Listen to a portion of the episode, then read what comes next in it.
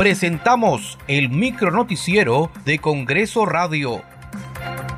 ¿Cómo están? Les saluda Danitza Palomino. Hoy es jueves 16 de marzo del 2023.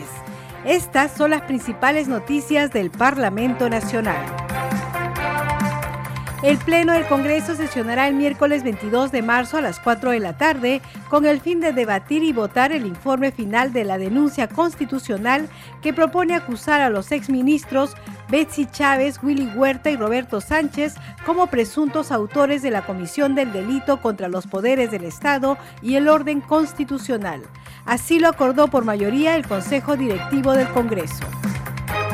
El presidente del Congreso, José William Zapata, inició la semana de representación visitando Chilca, Pucusana y otras zonas del sur de Lima que en los últimos días sufrieron los embates de la naturaleza.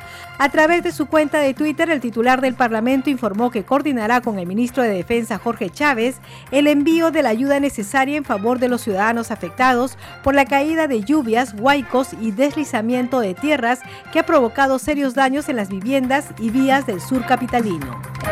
En Lambayeque, la congresista María Cuña constató los daños ocasionados por las fuertes lluvias y coordinó con las diferentes autoridades el apoyo a los damnificados. He tenido una reunión con el intendente de la FUNAT de la región Lambayeque para que pueda atender a nuestros alcaldes y que puedan llevar las donaciones a través de la SUNAT y lleguen esas donaciones a través de los alcaldes a todos los distritos de Lambayeque y las provincias de Lambayeque que son 38 distritos y tres provincias.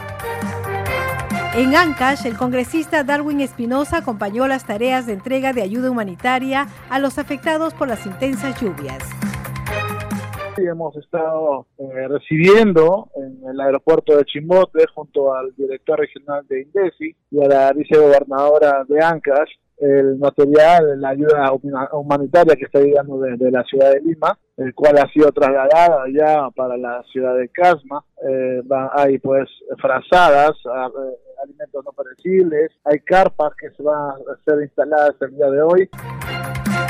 En Piura, el congresista Bernardo Paso supervisó la atención que se brinda a la población afectada por las lluvias e inundaciones. Muchas gracias por acompañarnos en esta edición. Nos reencontramos mañana.